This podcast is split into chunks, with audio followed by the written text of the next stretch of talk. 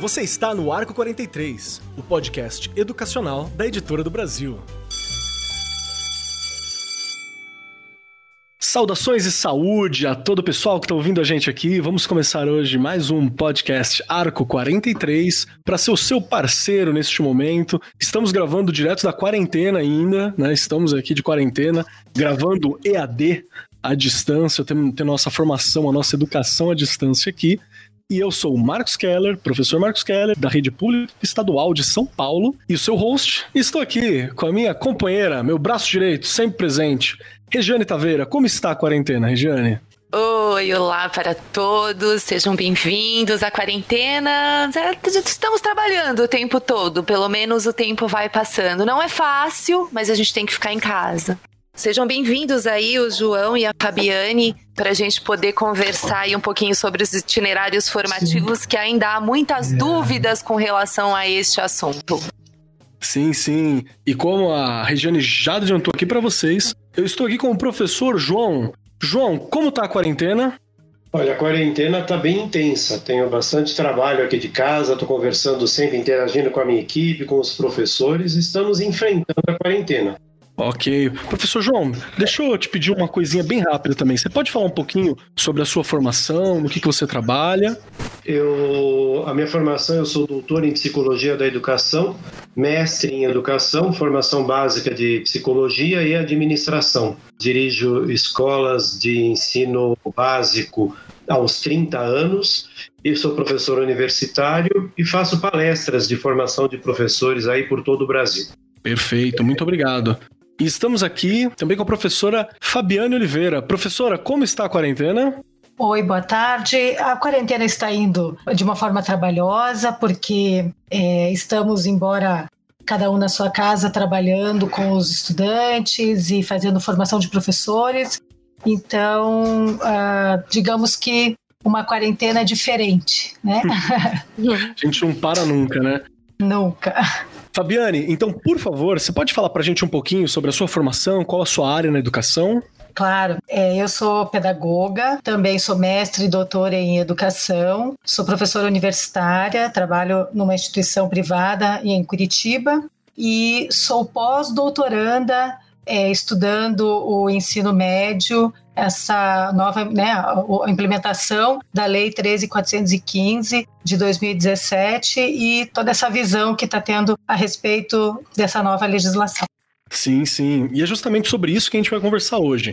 Vamos conversar sobre essa nova BNCC, né? Tem vários aspectos dela que nós estamos tratando aos poucos ao longo dos programas que foi aí homologada em 2017, teve uma segunda etapa, né, para o ensino médio que rolou em 2018, e a gente vai conversar um pouquinho hoje sobre o que são os itinerários formativos, que é uma coisa que o nome é meio, meio estranhão, você fica meio, ah, o que, que é isso? O professor já fala o que, que é que eu vou fazer, o que, que é que eu vou montar. A gente está aqui com uma galera de gabarito para explicar um pouco disso pra gente. Eu gostaria de puxar a minha companheira Regiane Taveira aqui, que é sempre para ela que eu jogo a bomba primeiro. Eu sei, claro, já me acostumei. Estamos é? tá, aqui para isso. Claro. A Regia é coordenadora, então ela recebe as formações daqui do estado de São Paulo também nesse sentido. O que, que você pode explicar para a gente um pouquinho do que é o itinerário formativo e como isso está chegando para você na, na posição de coordenação de escola? Como é que tá sendo essas coisas? Eu, na verdade, procuro ficar bem antenada, porque eu trabalho com primeiro a quinto ano e acabo não participando das formações com relação ao ensino médio. Mas hoje, né, hoje, o dia que estamos gravando, dia 26 de março, teve uma videoconferência na Rede do Saber, justamente para esclarecer algumas dúvidas com relação a isso aqui, né, na rede do estado de São Paulo. Na verdade, eles colocaram com relação aos objetivos, o que, que o Estado pretende, o que, que ele pretende colocar nos itinerários formativos. A explicação foi justamente é, relacionada à BNCC mesmo. Então, os objetivos, né, que é aprofundar e ampliar as aprendizagens, consolidar a formação integral do aluno, promover a incorporação de valores e, com os itinerários aí, ampliar um pouco da visão de mundo desses estudantes. E dentro das áreas, né, que os itinerários é, eles vão poder ser escolhidos dentro das cinco áreas lá, né? As linguagens, matemática, ciências da natureza, ciências humanas e sociais, formação técnica e profissional. Na nossa rede aqui ainda está em andamento todo o processo, como eu acredito que esteja em todo o Brasil, né? As coisas estão sendo definidas a partir do que você tem ali como professores, como que isso vai ser dividido, como será organizado. Na verdade, nós temos municípios que há uma escola só de ensino médio, né? Se a gente pensar em todo o Brasil, inclusive em São Paulo. Então a gente precisa realmente é, estudar e pensar como que tudo isso vai ser é, implementado na rede. Perfeito. E eu vou começar perguntando aqui para o professor João o que, que, seriam esses itinerários formativos e quais são os objetivos dele, né? A BNCC é a base comum curricular, que vai trazer conhecimentos básicos, comuns e essenciais na educação brasileira. Ok, mas esses itinerários, como é que eles funcionam? O que, que se quer alcançar com eles? Então, eu acho que a gente está vivendo um momento muito interessante de reflexão sobre os caminhos da educação do nosso país. Eu acho que a BNCC veio até a desacomodar algumas questões. Existe uma série de observações e possibilidades até de críticas nesse caminho, mas o trazido para nós é uma possibilidade mesmo de tirar muita gente da zona de conforto e olhar os processos de ensino-aprendizagem. No tocante ao ensino médio, eu acho que a gente tem um desafio muito grande pela frente quando nós olhamos o que nós temos hoje de ensino médio, da rede pública e até na rede privada, e principalmente na pública, quantos alunos vão saindo no decorrer do ensino médio pelo desenho que ele tem. E o desafio é mudar esse desenho, mudar o caminho. Então, quando a gente fala em itinerários formativos, a gente está dizendo exatamente flexibilizar o ensino médio para que ele olhe mais os processos de aprendizagem e menos os processos de ensino. O processo de ensino fica muito centrado na mão do professor. E nós temos hoje, na formação dos nossos professores, ainda um grande número que concentra naquela situação do dador de aula. O professor que acha que ele tem que ter todo o conhecimento e passar aquilo para os seus alunos. A gente tem desmontado isso e tentado sensibilizar os professores para que eles olhem que o processo ele é na realidade, de mão dupla.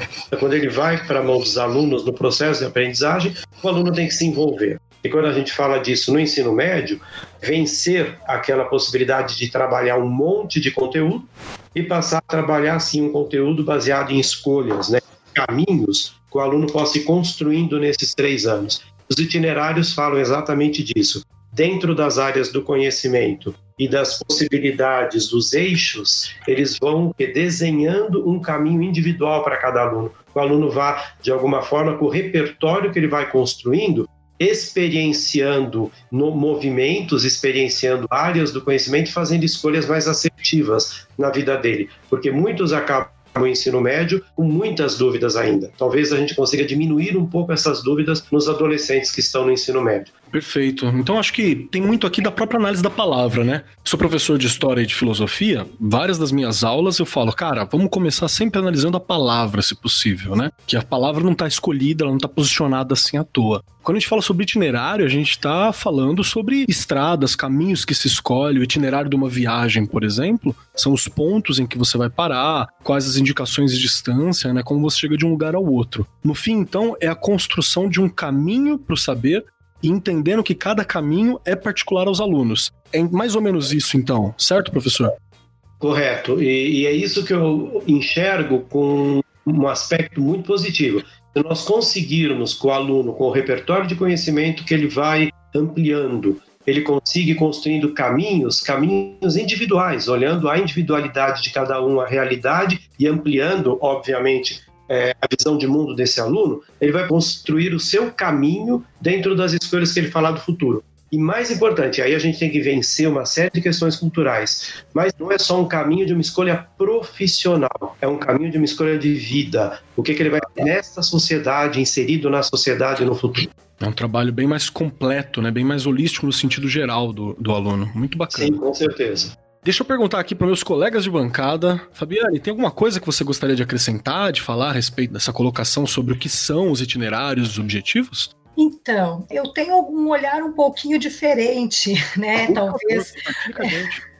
É, eu tenho um olhar talvez não tão romântico dos itinerários formativos. Assim. Se a gente parar e pensar na realidade brasileira da educação pública, em que nós temos a grande massa da população que não tem acesso a uma educação, digamos, fundada na qualidade, ou que tenha realmente tempo para se aprimorar e para que se aprofunde nos, na sua formação, a gente cai né? Eu acho que nós estamos fadados a, se não tivermos algo muito bem pensado, muito bem estruturado, a gente vai cair numa falácia no sentido de que algumas escolas irão é, desenvolver ou oferecer, né, que é essa que é a nomenclatura correta, algum tipo de itinerário em detrimento de outras escolas que vão oferecer outras formas, outros itinerários, né, outros percursos de formação, em que alguns alunos não terão opção da escolha. Então, assim, ao meu ver, o itinerário ele é uma proposta interessante. Se a gente parar e pensar a BNCC propriamente dita, ela é uma base nacional que já está imposta ou pelo menos traçada na legislação educacional desde a LDB de 4024 lá de 1961. Contudo, ela nunca teve um direcionamento, né, muito bem estabelecido. Agora, nesse novo momento que nós estamos,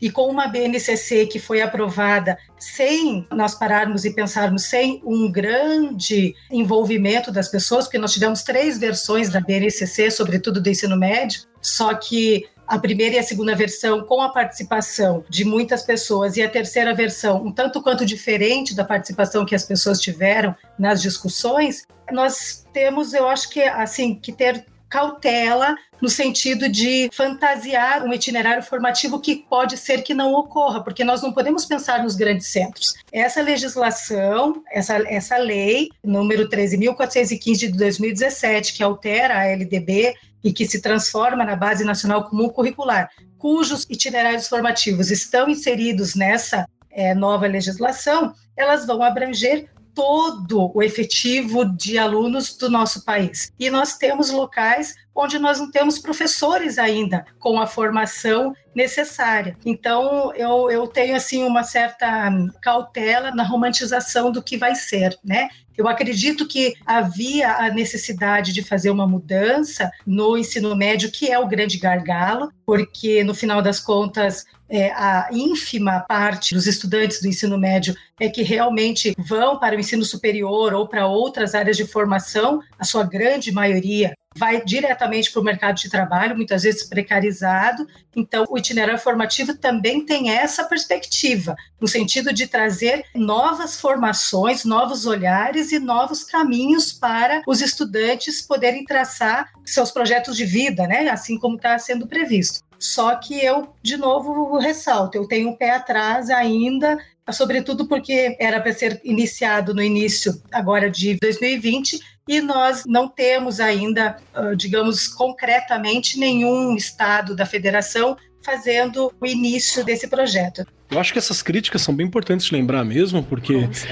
né, eu me lembro, a gente conversou isso num hum. programa anterior, né? Conversamos, é verdade. A gente já tinha comentado e feito algumas críticas realmente, porque a gente sabe é um documento importante, é uma base. Eu acho que para um país tão extenso é importante a gente ter uma base, né, a ser seguida. Mas a gente já falou algumas vezes, justamente por ser tão grande, né? A gente sabe que há lugares que vai ser muito difícil só para a gente ter um pouquinho, né, relembrar até um pouquinho, hoje, hoje, se a gente for falar de ensino médio, né, se a gente falar da região norte, 42% dos jovens concluem ensino médio. Se a gente falar da Centro-Oeste, 54% dos jovens. Nordeste, 41%, Sudeste, 59%. Sul 55%. E aí, o documento, a base, né, a BNCC, aí com relação ao novo ensino médio, nos traz, na verdade está no documento, que metade das escolas aí de ensino médio se tornem de período integral. Num país com tanta desigualdade social, esse jovem que já não fica no ensino médio de período normal, né? Ele vai conseguir ficar o dia inteiro? Onde isso for oferecido, será que vai ser? Como é, toda essa organização, como a, a professora colocou muito bem, é muito complexa. A gente uhum. tem um documento que dá para seguir, é um documento importante no sentido de se ter um caminho, mas a gente precisa pensar no contexto em que cada escola cada município e cada estado está inserido. Sim, sim. Eu acho que é bem dentro da fala do que a professora Fabiane falou mesmo, que tem a reflexão de que do tamanho que nós somos, né, você ter algo padrão sempre vai ser um desafio. É por isso que eu acho que quanto mais extensa for a discussão, mais a gente consegue cobrir parte desse desafio, né? E essa eu acredito que tenha sido uma das maiores críticas, né? Que teve até o professor da PUC, que falou aqui com a gente no, em alguns programas anteriores, que essa é uma das críticas mais fortes, né, para se falar. Mas vamos seguindo. Eu tenho mais uma pergunta, assim, que eu acho que ela é importante. E, professora Fabiane, você entrou um pouco nessa discussão. Qual a previsão para estar tá concluído? Estamos incorporando completamente a BNCC, fazendo itinerário formativo e tal? Então, é, a gente precisa entender que a lei ela foi é, promulgada em 2017. Efetivamente, o ensino médio teve o seu olhar mais voltado no ano de 2018. 2018 e 2019 foram anos absolutamente conturbados né, no nosso país, politicamente falando e 2019, sobretudo pelo fato de que era o primeiro ano de, em muitos estados, de uma nova gestão é, estadual, né? E houve, se nós pararmos e pensarmos, houve uma grande modificação em vários estados da federação de quem fazia a gestão das secretarias estaduais, né? Particularmente, eu faço parte de um grupo nacional chamado Em Pesquisa, que é Ensino Médio Pesquisa, e que nós temos é, professores, investigadores do Brasil todo, de praticamente todos os estados da federação, que nós estamos sempre fazendo as atualizações entre todos os estados de como está se dando a implementação dessa lei, né? E o que nós verificamos fortemente em 2019 é que, devido a essa mudança que eu comentei agora há pouco, né, muitos que fizeram a mudança de gestão, inclusive das pessoas que faziam parte das secretarias estaduais, tiveram um ano muito, é, digamos, de muita adaptação, vamos dizer assim, né?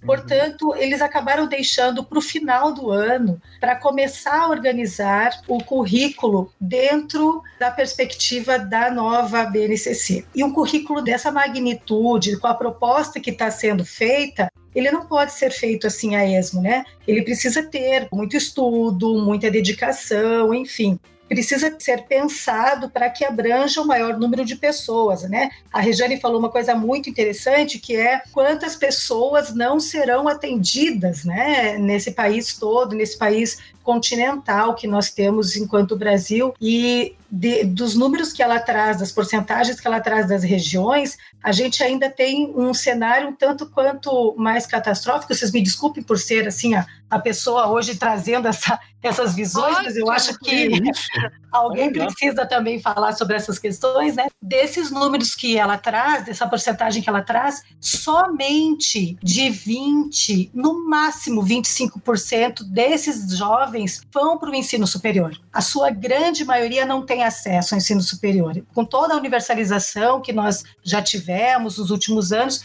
nós ainda sabemos que temos uma diferenciação entre uma formação para o mercado de trabalho e uma formação para o ensino superior. E isso fica muito forte na base nacional. Mas a força da lei era de implementação a partir de 2020. Né? Uhum. Contudo, nós não tivemos, como é, com esses, essas questões que eu mencionei anteriormente, né, dessas modificações, as secretarias não tiveram condições de fazer a implementação. Então, o que está sendo aviltada a possibilidade de até 2022 fazer a implementação total na rede, sobretudo do ensino médio, né, que é a mais, digamos que é a parcela, de, o nível de ensino que teve a maior modificação devido aos itinerários formativos especificamente. Porque toda a educação básica teve a BNCC é, implementada, mas tanto a educação infantil quanto o ensino fundamental, anos iniciais e anos finais, já tinham um, uma forma de trabalho, né? É o ensino médio realmente que tem uma modificação maior, né? E aí eu quero aproveitar essa minha fala também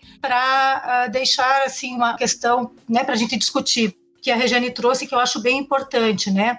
O ensino médio em período integral é uma proposta muito boa, com uma implementação já de alguns anos e com uma, pessoas muito preocupadas realmente na formação integral dos indivíduos, mas nós temos um público muito grande de ensino médio que é de trabalhador, são adolescentes que já estão integrando o mercado de trabalho e que precisam de um ensino médio que possa atendê-los. E nessa perspectiva que nós temos, eles não terão, porque não há possibilidade, não há opção na legislação que eles façam com uma carga horária menor do que a implementada na lei, né? E isso vai trazer uma questão muito complicada e provavelmente uma evasão dessa faixa etária muito grande também. Perfeito, acho que essa é uma observação muito importante e eu posso falar da minha realidade, né? Eu trabalho, sou professor de filosofia numa escola de trabalhadores, de alunos trabalhadores. Acho que o último censo que a gente fez na escola, assim, a gente fazia umas pesquisas, dava cerca de 30% dos alunos trabalhando, maioria informal, né, pela situação total que a gente se encontra, mas claro. trabalhando e todos em situação quase de arrimo de família, assim trabalho na, na, zona leste, extremo leste de São Paulo, na cidade de Suzano, então é bem essa realidade que a gente está presente mesmo. Professor João, tem alguma coisa que você gostaria de dizer ou acrescentar nessa discussão que a gente está levantando? Eu acho que assim, foi colocado, eu concordo plenamente e acho que o nosso desafio é enorme e para colocar um pouquinho mais de tempero nisso, eu acho que antes de até falar do ensino médio, e eu concordo com todas as questões e os desafios do tamanho desse país, as questões políticas e tudo que nós temos inserido aí nessa discussão, nós temos como o aluno chega no ensino médio. Então, essa discussão toda da implementação da BNCC e todas as críticas, até das versões e de todos os redesenhos que ela foi passando e todos os problemas que nós temos com a implantação dela até o nono ano, também não resolve a situação que é como o nosso aluno chega no ensino médio. Porque Sim falar de itinerário formativo e para falar de uma série de questões que a gente abriu lá na fala inicial colocando, eu preciso de um aluno que saiba ler, escrever e minimamente tenha as questões básicas de um ensino até o nono ano. E esse aluno, infelizmente, chega sem isso.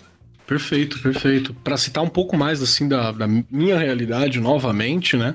Nessas pesquisas que a gente faz na escola, a gente percebeu que, especialmente na alfabetização matemática, eles estão bastante defasados. Os alunos do ensino fundamental 2 chega com nível pouco acima do fundamental 1. No ensino médio, raramente a gente consegue terminar o ensino médio com a plenitude do que eles deveriam ter aprendido em Fundamental 2, assim. Então é uma batalha que a gente tá na luta, e agora, além da batalha da luta, né, a gente tem uma mudança para ser implementada, né?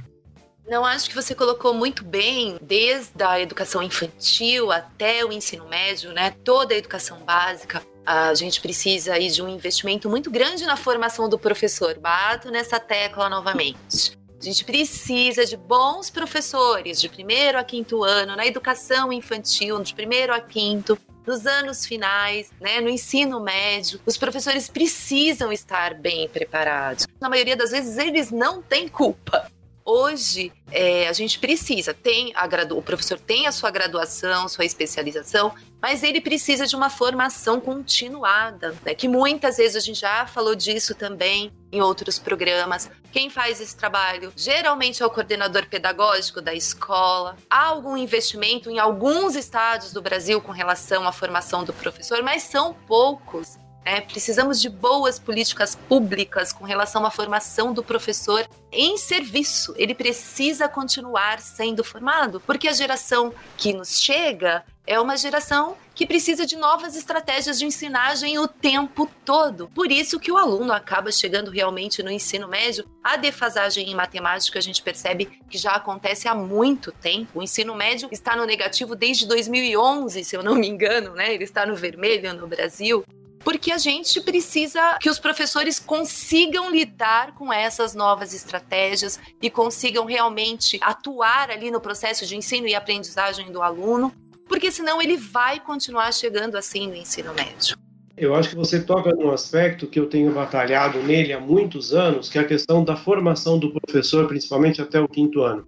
Essa foi uma discussão que eu tive muito grande quando falo do fundamental anos iniciais, dentro da própria das discussões que eu participei da BNCC e de formação, porque continuam olhando uma série de conteúdos absurdos até o quinto ano que são totalmente desnecessários na formação desse aluno. O professor precisa trabalhar no processo de aprendizagem outras questões que são básicas na formação de como esse aluno pensa, como esse aluno escreve, como esse aluno tem raciocínio lógico, para que ele, depois do quinto ano, com estas questões, habilidades básicas que ele precisa construídas, ele vai enfrentar a quantidade de conteúdo para frente, até no ensino médio. Então, nós temos uma questão de formação de professores extremamente séria e os cursos de pedagogia também não têm dado conta disso quero falar agora por essa questão da formação, por eu ser uma professora formadora e a minha preocupação que eu tenho, tanto quanto o professor João tem apresentado é absolutamente importante que as instituições de ensino superior que trabalham com a formação de professores se reinventem, sabe? É preciso que a gente faça com que os estudantes, aqueles futuros profissionais percebam qual é a realidade, porque em alguns momentos me parece ainda que eles estão numa formação de uma escola ideal e quando eles chegam na escola real, aquilo não, não condiz. A teoria que é apresentada não condiz.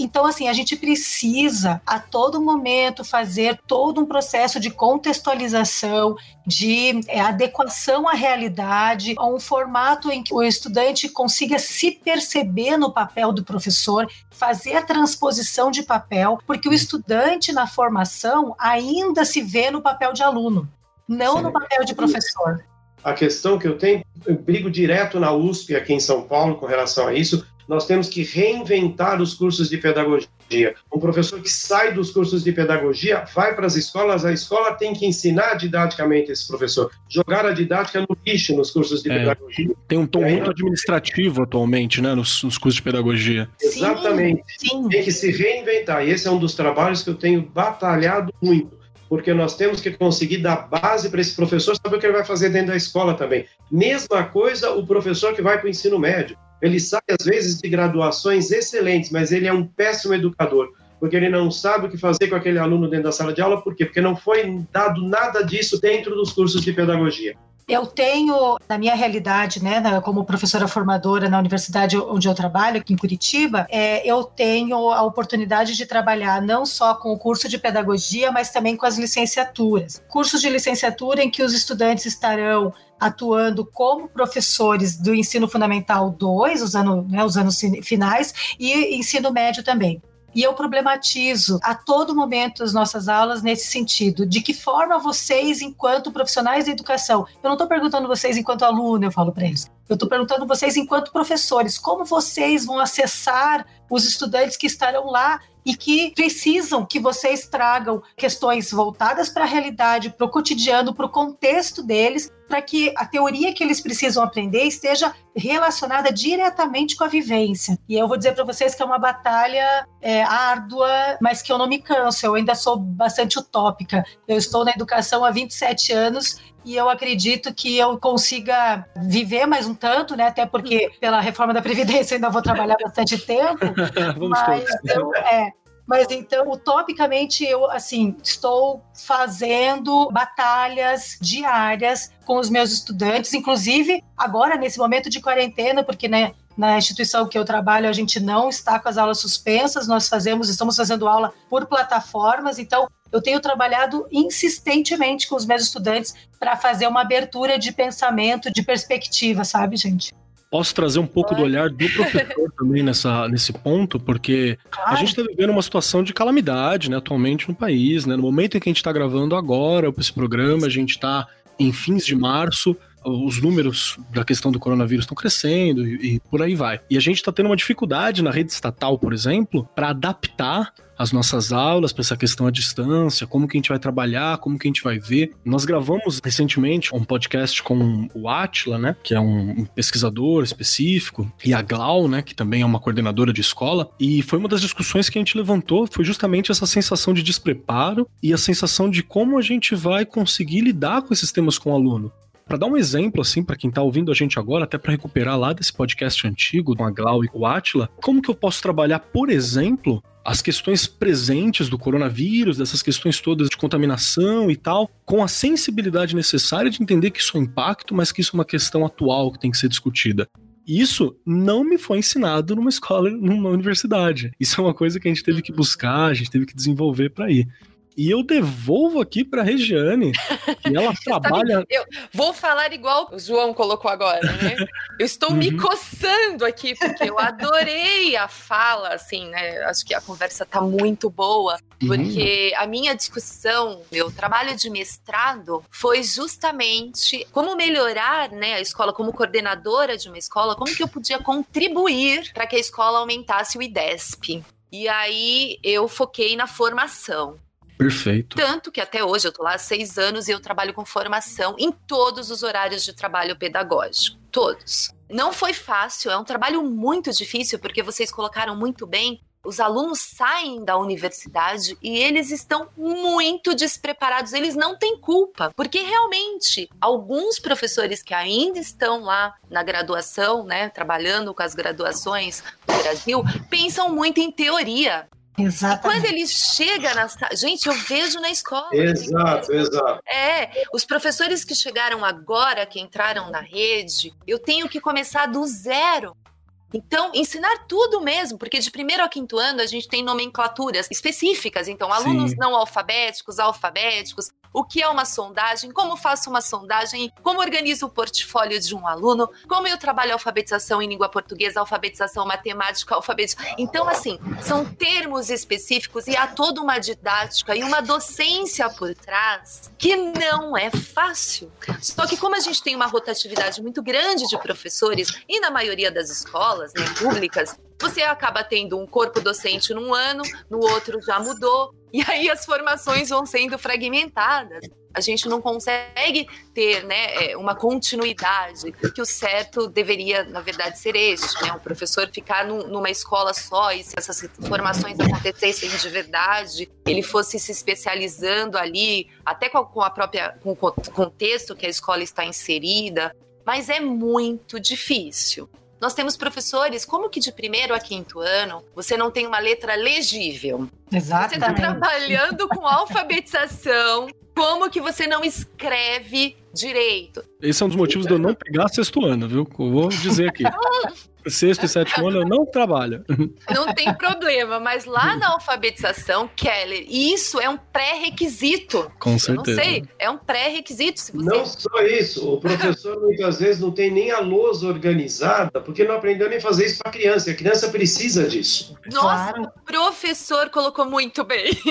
Né? Às vezes ele começa a escrever do lado errado, aí ele vai olhar o caderno do aluno. Nossa, mas ele não está fazendo direito. Claro que não, professor organizar a sua lousa, porque ele vai seguir exatamente o que o senhor está fazendo ou o que você está fazendo. Gente, olha, é muito complexo, muito difícil. Jane, para contribuir com a minha realidade, eu estou enlouquecendo os professores, porque eu estou tentando mudar um pouco o mindset deles com relação a currículo. E nós estamos reconstruindo o currículo, tudo currículo por problema. Que é exatamente isso. Se eu estou falando de coronavírus hoje, eu vou trazer isso para dentro da sala de aula e vou linkar com as áreas do conhecimento e assim sucessivamente. Nós estamos pegando um problema cada ano para trabalhar. O professor não consegue fazer isso, porque ele tem que reconstruir tudo na cabeça dele, porque ele aprendeu tudo diferente. Ele aprendeu na faculdade uma outra coisa só teórica. Como é que ele traz isso para a prática, para o dia a dia? Como é que ele constrói, pondo o protagonismo disso no aluno? Então ele está enlouquecido. Eu quero mais que eles fiquem bem loucos mesmo.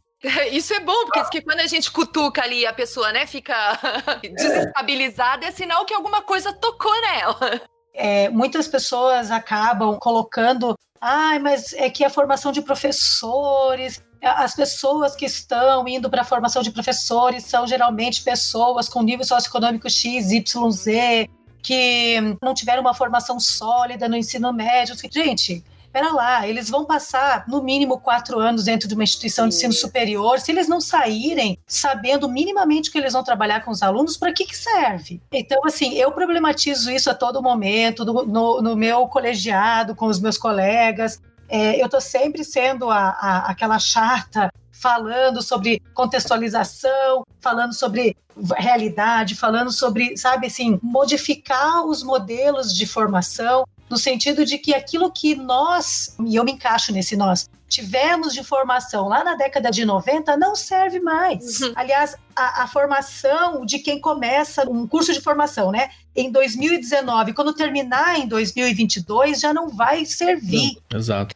Deixa eu puxar uma, uma coisinha que eu acho importante, assim, até pra gente dar uma fechada nesse assunto de formação. E eu quero, inclusive, deixar aqui um recado pra nossa equipe que tá aqui presente. Vamos marcar aí, bater um calendário pra gente discutir formação de professor, uma formação moderna, como funciona, com esses membros que estão aqui com a gente. Eu quero o Oh, retorno nossa, aqui. Muito bom. Por favor, Verdade. professor João, Verdade.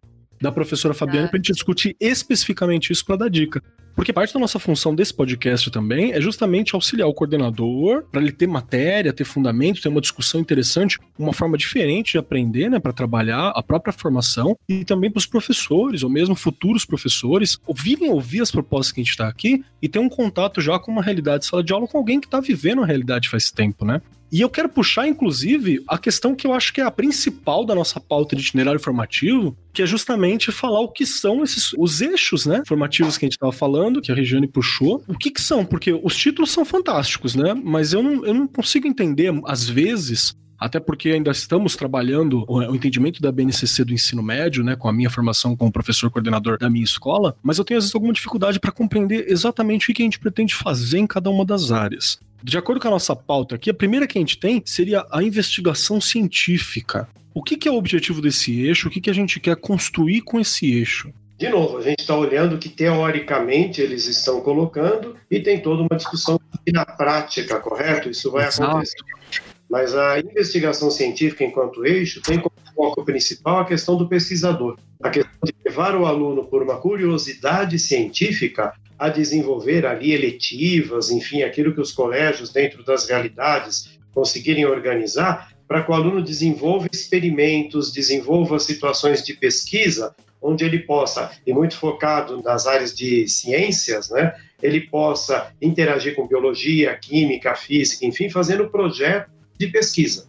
Então tem muito a ver com a possibilidade, e aí a gente vai de novo cair na questão das limitações, porque tem muito a ver com laboratórios, série de coisas que leve o aluno a vivenciar um processo de pesquisador, que seria realmente e de uma forma ideal, o que nós gostaríamos muito que o aluno conseguisse, que ele vivesse experiências de ser um pesquisador dentro da escola e descobrir conhecimentos.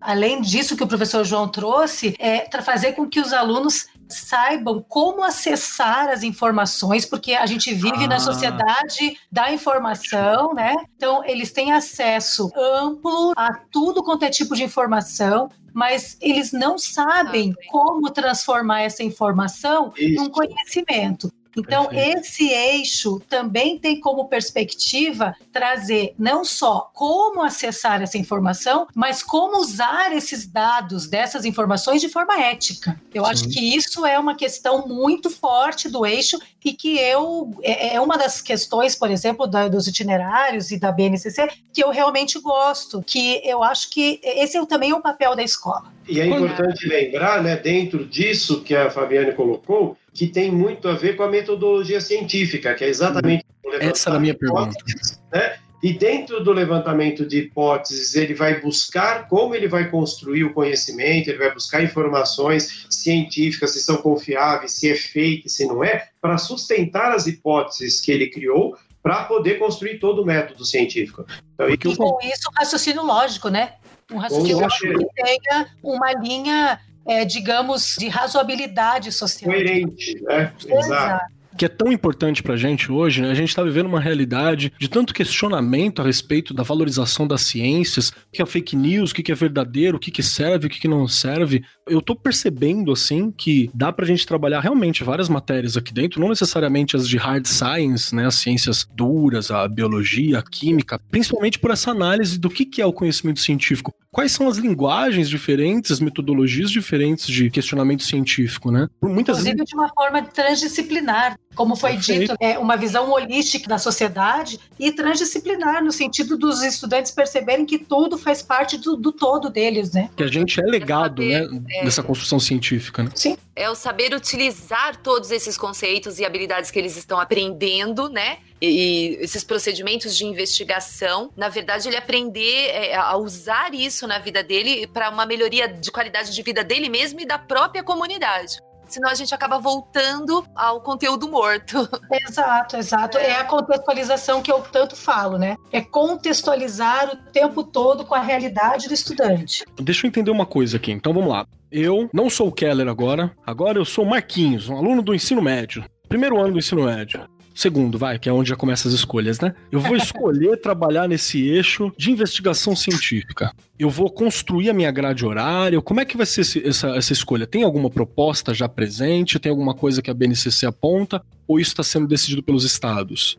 Olha, aquilo que eu percebi a partir da minha leitura e da minha compreensão e das discussões que eu tenho feito, esses quatro eixos, como são chamados de estruturantes, eles não vão ser por livre escolha dos estudantes. Não. Porque eles estarão perpassando os itinerários formativos. Então, nós hum. temos cinco itinerários formativos, como já foi falado lá no início pela Regiane, e os eixos estruturantes estarão compostos desses cinco itinerários, no sentido de promoverem, né, cada um dos eixos, olhares e potencialidades para dentro dessa aprendizagem que o aluno vai é, estabelecer.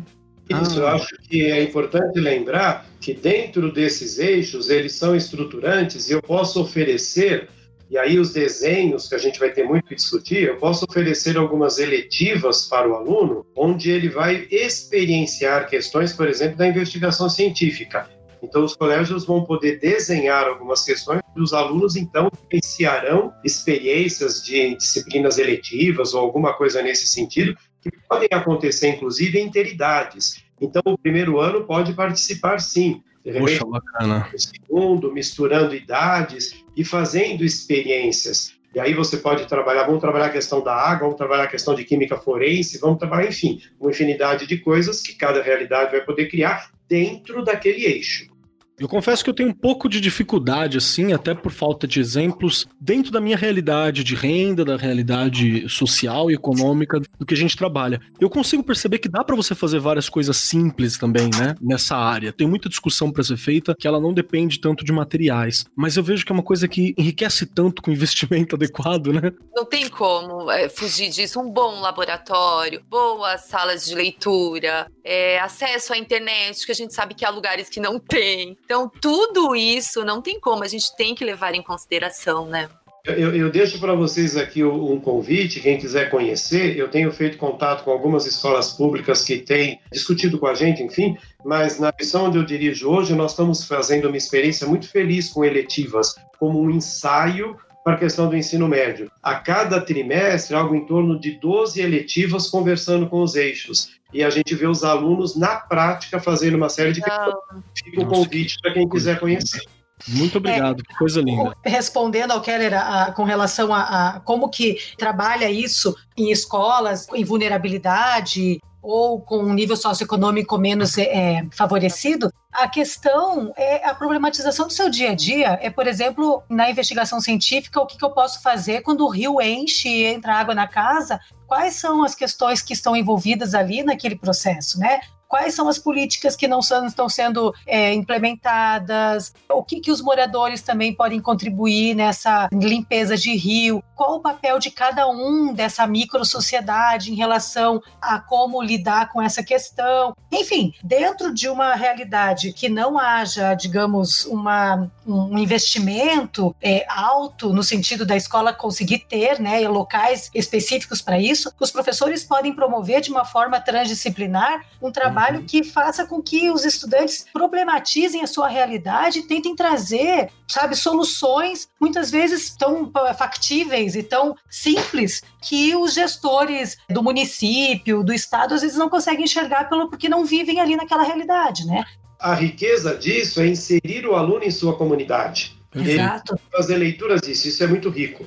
Compreendi, compreendi. Eu gostei muito disso porque essa discussão breve que a gente fez assim sobre as adaptações, sobre buscar na realidade, é uma coisa que não vale só para primeiro eixo de investigação científica, como vai estar presente em todos os eixos, em toda a realidade, está presente nos processos de aula, né? Por isso que aquela discussão da formação é tão importante, né? O papel do professor ele é muito ímpar, sempre foi, sempre será, ainda mais para desenvolver essas áreas e poder tornar esse papel uma coisa viva, né? E não uma letra morta. E os processos criativos, gente? O que, que é? Qual é o objetivo desse eixo, do eixo 2 de processo criativo? O que, que eu vou fazer com ele? O que eu quero dizer por processos criativos? O processo criativo, na verdade, nada mais é do que você sair. É, assim, a leitura que eu faço, tá, gente? é você sair do livro didático, é você sair daquele teu beabá do dia a dia da sala de aula e você trazer oportunidades que os alunos possam perceber que existe outras possibilidades, outras outras visões de mundo fora daquilo que eles estão vivenciando.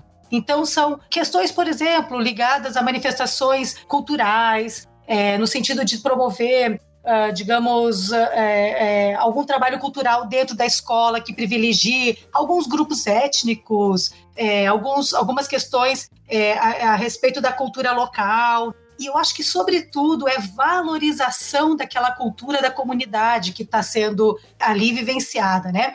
Então, assim, a valorização da língua e da variação linguística que se tem. Ali. Exato, as particularidades. Ou seja, é uma forma de você quebrar paradigmas no sentido de que há só um modelo de linguagem, ou só um modelo de cultura, ou só um modelo de música, ou só. Entendeu? Então, Poxa, é algo que, que a gente consegue focar em, em realidades. E daí aproveitar esse eixo que o nome chama processo criativo, mas aproveitar talvez a realidade de, desse aluno para que aquilo seja significado na sala de aula. Então vamos lá, eu estou lá na disciplina de sociologia, eu vou precisar trabalhar sobre alguma questão específica a respeito que o, o sei lá, Hannah Arendt fala. Então por que, que eu não trago de acordo com o que a minha realidade local é, vivencia para que eu possa estabelecer conexão. É nesse sentido que eu percebo o processo criativo como uma intervenção. E essa intervenção pode ser cultural, linguística, científica, artística,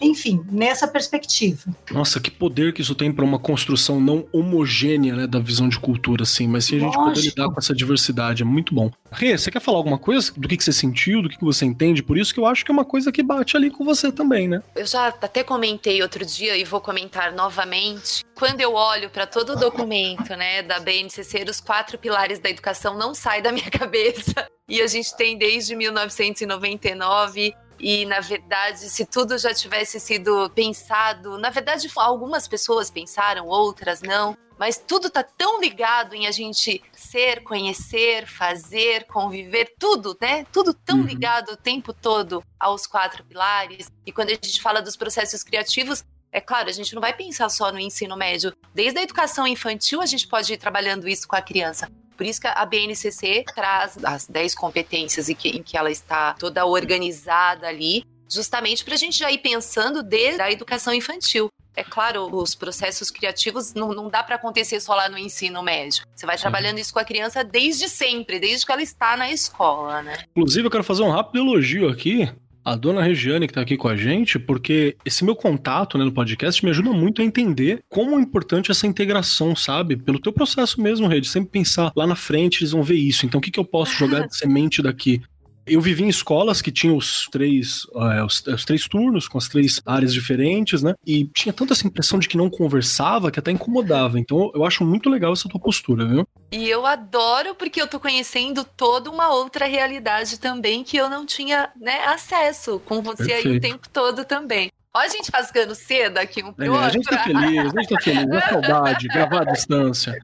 O professor João, mediação e intervenção sociocultural. O que, que eu quero dizer com isso? Eu acho que, pelas nomenclaturas, essa é a mais difícil de eu conseguir quebrar. O que eu quero dizer quando eu estou falando de mediação e intervenção sociocultural? E como que eu traduzo isso para uma aula? Bom, primeiro aprovando tudo que foi falado antes dos processos criativos, que é dando voz e vez aos alunos, eu acho que isso vem, né, conversar também, vai ao encontro de mediação e intervenção sociocultural é um grande desafio a escola começar a abrir para suas realidades e conseguir fazer uma análise disso. Eu acho que isso vai contra preconceitos, vai contra uma série de questões que às vezes está ali no tecido da escola e que olhar a gente vai conseguir ter para tudo isso, né? Muitas então, vezes oculto no tecido da escola, né? Tá lá tão entranhado. É, e as escolas todas têm o seu currículo oculto. E como é que a gente olha para eles? Como é que a gente vai ser sensível para dar voz e vez a esses alunos? Então, vendo os problemas sociais e como que a gente faz uma discussão, um debate, uma leitura deles, como é que a gente vai trabalhar com diversos olhares para uma intervenção naquela comunidade, para uma intervenção ou discussões políticas dentro da escola, Então, trazer essa amplitude cultural para dentro da escola é um pouco dessa questão da mediação e da intervenção. E aí, nesse momento, o papel do professor é muito importante também, porque como é que ele vai construindo esse debate, esse plenário, como é que ele vai construindo experiências com os alunos de ler a realidade, de trazer o problema para dentro dos muros da escola, para a escola começar a se abrir para a comunidade onde ela atua, para o mundo todo e trazer esses problemas, como é que o aluno, como é que o professor pode mediar determinados conflitos que aparecem. Então a riqueza desse eixo é muito grande, ela conversa, claro, com muito que foi falado dos outros, mas é uma riqueza muito grande de trabalhar o cidadão trabalhar o cidadão inserido no contexto social, cultural no qual ele está crescendo, interagindo, aprendendo ou desaprendendo. Então é uma, tem uma riqueza muito grande aí. Que incrível, que incrível. De uma forma bem, bem sucinta, eu penso assim, os processos criativos, eles são gestados dentro da escola com as problematizações e a mediação e a intervenção cultural é quando a gente sai da escola com os processos criativos já estruturados para serem colocados para a comunidade. Exatamente. Fantástico, fantástico. Isso aqui para mim é uma ferramenta gigantesca para você desenvolver até a construção daquele espaço em que você vive, né? Para fora daquilo, porque a escola a gente sempre discute aqui que a escola ela acaba sendo uma, uma miniatura da sociedade local, né? É, e nesse sentido de ser uma micro-sociedade, o quanto que você pode trazer, e em cima do que a Regiane falou antes, da escola ser menos feudo, e você ir conseguindo, por exemplo, Perfeito. e reflexões, onde o aluno do ensino médio vai conversar ou discutir com os pequenos, vai conversar e discutir com o pessoal do fundamental anos finais. Você pode criar uma mobilização social e movimentos interessantes dentro da escola, capitaneados pelo ensino médio. Eu consigo ver tantos problemas que a escola tem de bullying, de dificuldade de convivência, de é. lidar com diferente, sendo trabalhados aqui, né? Sim, aí esse é o espaço não do, da resolução do conflito, mas da discussão e da problematização dos conflitos. E aí também, de novo, já até coloco, né, Kelly, dá para ir trabalhando desde sempre né? Claro, desde é um os pequenos. desde pequenos. Porque Sim. aí você vai ter lá, né, uma sociedade ética, justa, mais democrática, inclusiva, solidária e sustentável. Olha que lindo! Ah, que o papel que muitas escolas fazem com as crianças hoje na realização de assembleias, para olhar os problemas, discutir os problemas, ouvindo o grupo. Está plantando essa semente. Perfeito. Sem dúvida, sem dúvida. Eu gostei muito dessa discussão porque desde que a gente teve aqui aquelas greves dos alunos, né, as intervenções nas escolas, as ocupações, é, eu percebi que a, a, Secretaria de Educação entendeu isso, ela tem desenvolvido um trabalho com o Grêmio, um trabalho de, de vamos participar da escola, e é muito legal perceber isso aqui. Agora tem uma parte aqui que eu tenho um problema muito sério com a palavra empreendedorismo. Assim, hoje em dia é uma coisa que eu olho, eu entendo que é uma coisa legal, eu entendo que é uma coisa importante, tenho várias atitudes empreendedoras, mas eu sei que a palavra tem sido um pouco problemática. Quando a gente bate o olho no empreendedorismo, às vezes a gente pensa naquele empreendedorismo de palco. E não é disso que a gente está falando aqui, né? O que, que eu quero dizer com esse empreendedorismo? E eu pergunto para você, professora Fabiane, o que, que eu quero dizer com isso? Para que, que ele serve? O que, que eu tenho em construção com isso? Bom, então é assim, eu vou dizer o, qual é a proposta do eixo e depois o meu olhar sobre isso, tudo bem?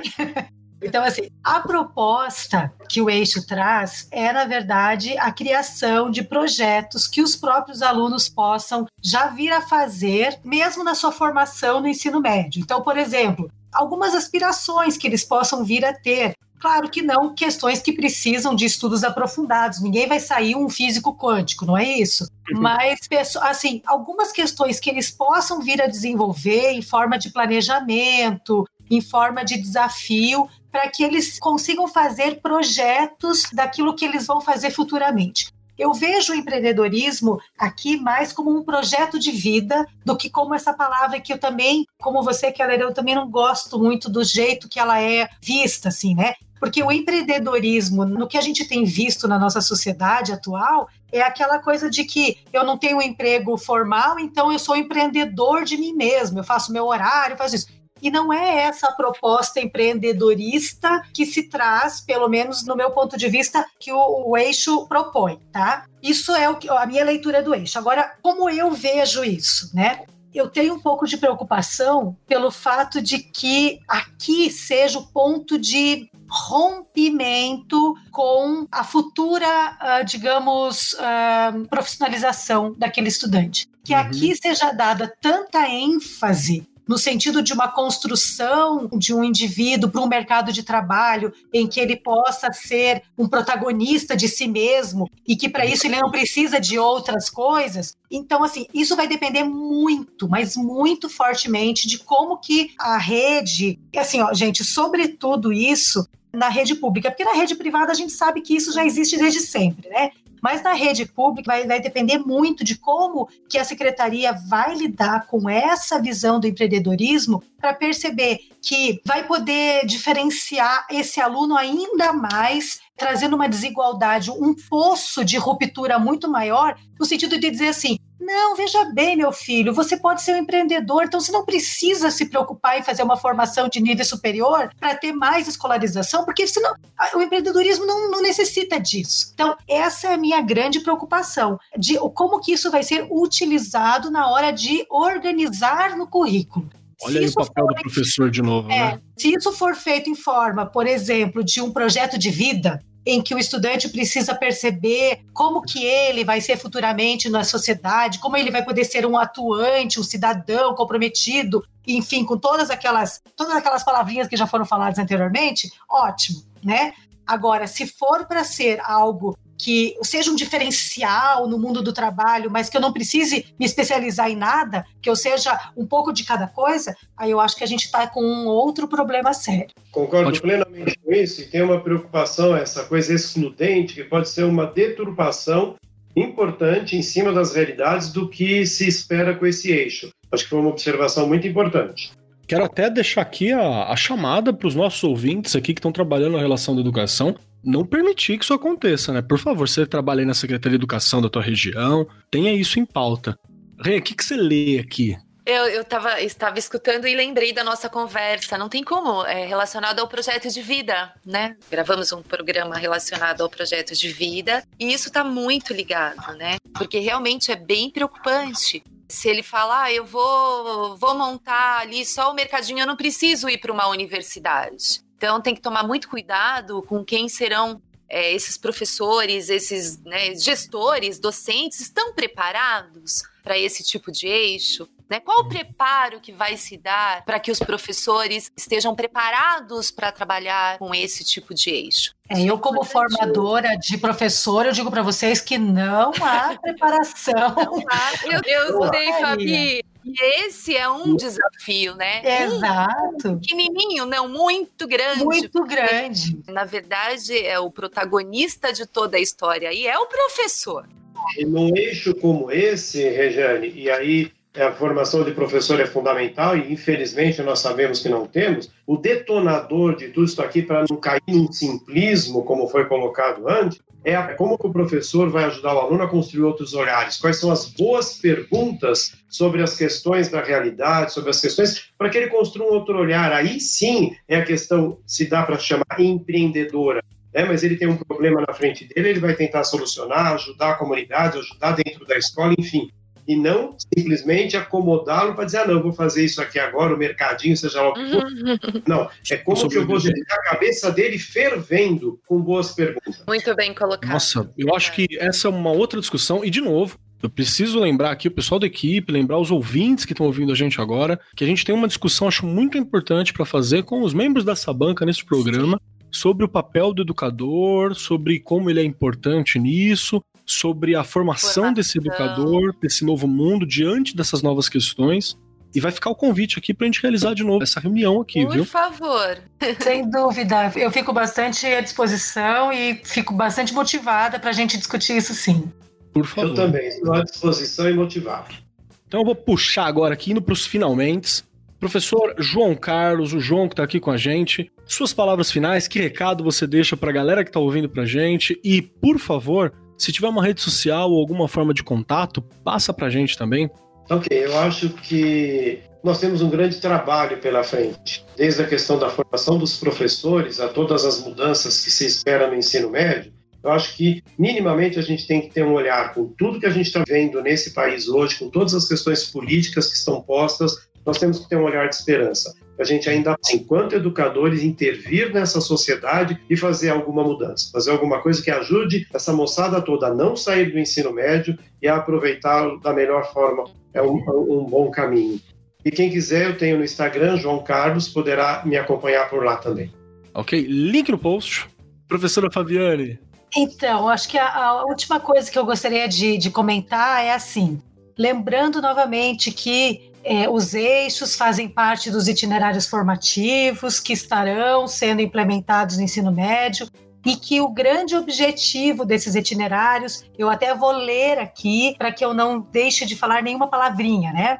Aprofundar as aprendizagens, consolidar a formação integral dos estudantes, promover a incorporação de valores universais como a ética e desenvolver habilidades que permitam que os alunos tenham uma visão ampla de mundo, e sejam capazes de tomar decisões dentro e fora da escola. Então, todos esses eixos compostos nos itinerários formativos, eles estão nessa perspectiva, nesses objetivos. Se a gente conseguir minimamente trabalhar com isso dentro da sala de aula, dentro do ensino médio, a gente vai estar formando novas gerações muito mais preocupadas, atuantes e, assim, sabe, eu acho que integradas nesse mundo que a gente realmente precisa eu penso que a formação dos professores, de uma certa forma, engatinhando, ela está querendo ir para essa perspectiva, mas ainda temos muito chão pela frente. A gente sabe que a educação é um, é um ambiente complicado porque nós temos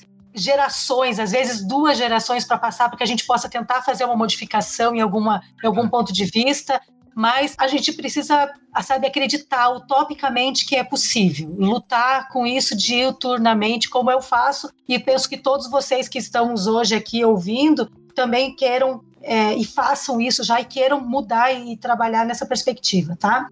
Então eu agradeço o convite, acho que foi muito bacana a conversa, passou super rápido, né? A gente nem viu o tempo passar. A gente nem vê, né? E eu, com a minha, a minha atuação profissional né, na universidade e com o meu pós-doutorado, gente, eu não tenho rede social, assim, a não ser o Facebook, Instagram, essas coisas assim, mas tirando isso, eu não tenho nenhum local onde eu faça os meus comentários. Mas, enfim, se vocês podem me encontrar aí pelas redes sociais, Fabiane Oliveira, vocês me encontram por aí. Perfeito. Rê, o que, que, você achou de hoje? Rê, o que, que, você tem para dizer? Bom, eu adorei, né? A gente, é, na, na, discussão, é, durante toda a discussão, na minha cabeça aqui, pensando realmente não existe né, nenhuma resposta única.